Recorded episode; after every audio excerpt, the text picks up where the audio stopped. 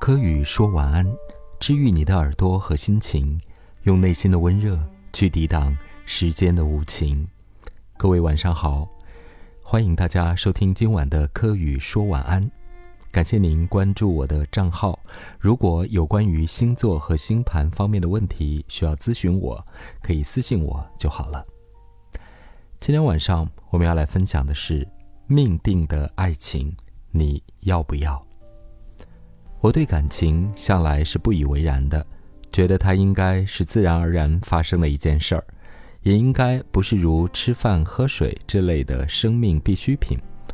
从小到大，我可能都有这样的毛病，就是把大多数的事情都想得直接又简单，甚至粗暴地认为凡事都有它的本质的公理。现在觉得这种态度对于生命。对于世间事显得极度的慌忙又肤浅，我想这是不是跟土象星座的呆闷，以及我的月亮星座在白羊座是有关系的？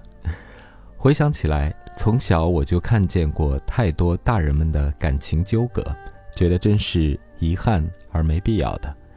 巷子里隔壁邻居家的舅舅，舅妈是小学的语文老师，教学风格在那时是很现代的。就是那种表达和态度是昂扬而爽朗的，但是他个头低低的，长相并不入时。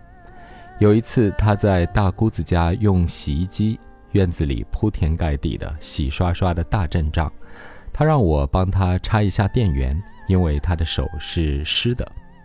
晚上，他们亲戚吃喝玩乐，酒至酣处，那舅舅拿着手电筒当麦克风，站在板凳上大唱地方戏。令人心羡的家庭聚会热闹极了，却把我们家吵翻天了。过了几天，我放学走到他们家门口，却听见那舅舅在巷子里跟人说道：“那谁来替我考虑？谁关心我？谁在乎我的感受呢？”我们家向来不擅长表达感情，听见这样的话，觉得真是太酸了。应该是小学老师跟他闹离婚了吧？这让我很诧异。那样好的老师也要离婚哦，但想那个舅舅放浪形骸的，舅妈又昂扬现代的，个性应该很冲突吧？虽然长得都不洋气，性格是假洋范儿的。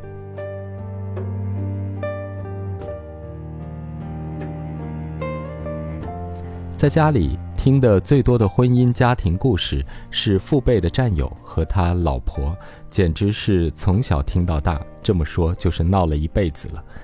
战友不大识字，那个年代复员就分配在首都的国家新闻单位工作了。可家乡的老婆是很难去的，一边生了两个女儿，一边吃喝拉撒睡的生活都成问题，困难极了。可老婆的性格又很急躁，要求也非常的高，吵架就成了家常便饭，一家子鸡犬不宁的。闹着闹着，我在家听着听着他们的故事，故事里的主人公就出现在我们家的客厅了。那老婆觉得丈夫虽然在首都工作单位又很高级，可不怎么识字，又蠢蠢的窝囊着，没法生活下去，就回了家乡。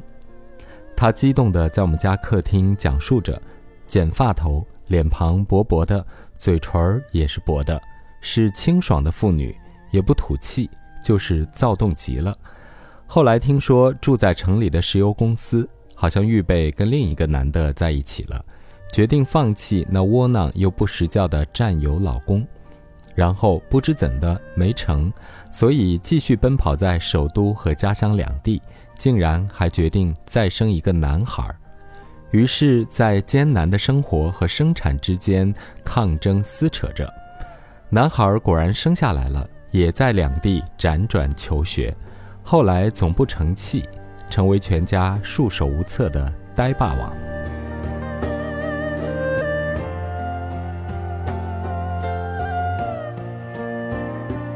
年纪上大我一辈。但却是同辈的表亲夫妻，两人面相丑陋，生的儿子却极好，长睫毛、大眼睛、肉肉的脸蛋儿，乖极了。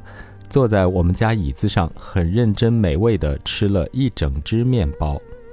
我妈是功利性的，极维护自家的，但是怜贫恤老，心想这么好看的小孩在家里也没啥零食吃，所以特地拿出一只面包给他。我至今都记得他端端正正地坐着，两手一起拿着面包吃着。我在旁边静静地看着，心里有种奇异又怪怪的滋味。待他们三口走了，我妈说小孩没吃过啥东西。我妈说这种话的时候，都是冷冷的旁观身份，但她心里是知道苦和委屈的。表亲在一家历史悠久却造成极大污染、快要倒闭的厂子里上班，住得很远，家徒四壁。男的脸上有烫伤，女的。像那个战友的老婆一样，不耐烦穷困的生活，极度的造反，每天都是抱怨，没完没了的吵丈夫的耳朵，打骂也都是有的。上次听说了一嘴，大致是不是老了老了，终于还是离婚了？那个可爱的吃面包的小男孩结婚的时候，他学习极好，去外地上了大学，被富家千金全家都看中。据说丈母娘去表亲家的时候，一直站在他们家房子门口，根本都不愿意进去，好像据说也不是看不起，而是一种嗯五味杂陈的惊诧感吧。亲戚家也还有一个极端正的表兄弟，也是坐直行端的，算是入赘了，被姑娘一家人看好，安排了工作，买了房子，还升了职务，这真像古代的故事啊。有金榜题名成了皇帝宰相女婿的，也有游走他乡忠义孝弟，打动了一方地主的。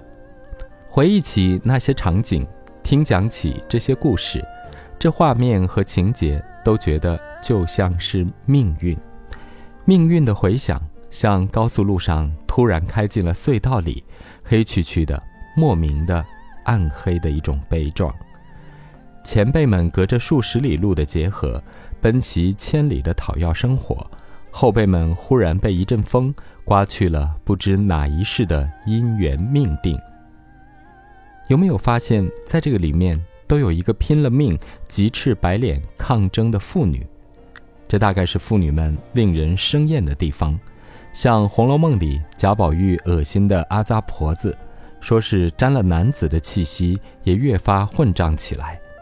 现在觉得风花雪月的宝玉不懂这个，那些婆子早跟男人没什么关系了，他们只有青笋、白菜、鸡蛋、果子喂养男的和儿子。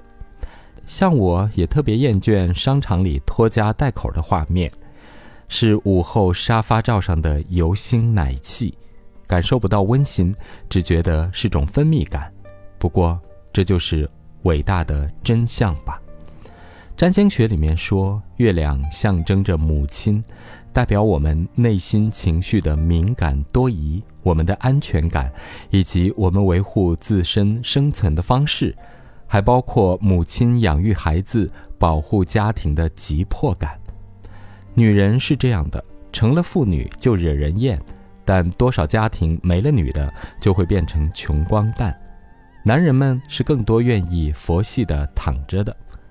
无意讨论这个男女的话题，扯不清的。人们就是这样、这样、那样的结合着，变成夫妻、爱人、冤家、仇人、陌路人。我对感情过去是不以为然的，这也许融合了太阳土象的呆闷，上升在风象的疏离，和月亮在火象的大拉拉。可后来我知道，人们总会遇见一个人。变成一个奇特的故事。等你回过头，发现自己是不是上错了一辆车，登错了一条船？啊，怎么会是这样啊？竟然是土象星座的后知后觉，风象星座也逃不了感情，火象总算是回过了滋味。有一天看书，说人会不自觉地去吸引命定的东西来到你的身边。去完成宿命的安排，惶惶然吓了一跳，随即又莞尔一笑。我是安科，感谢你收听今晚的科语说晚安。记得关注我的喜马拉雅的账号，欢迎大家订阅节目。有星座和星盘的问题，也可以私信我。晚安。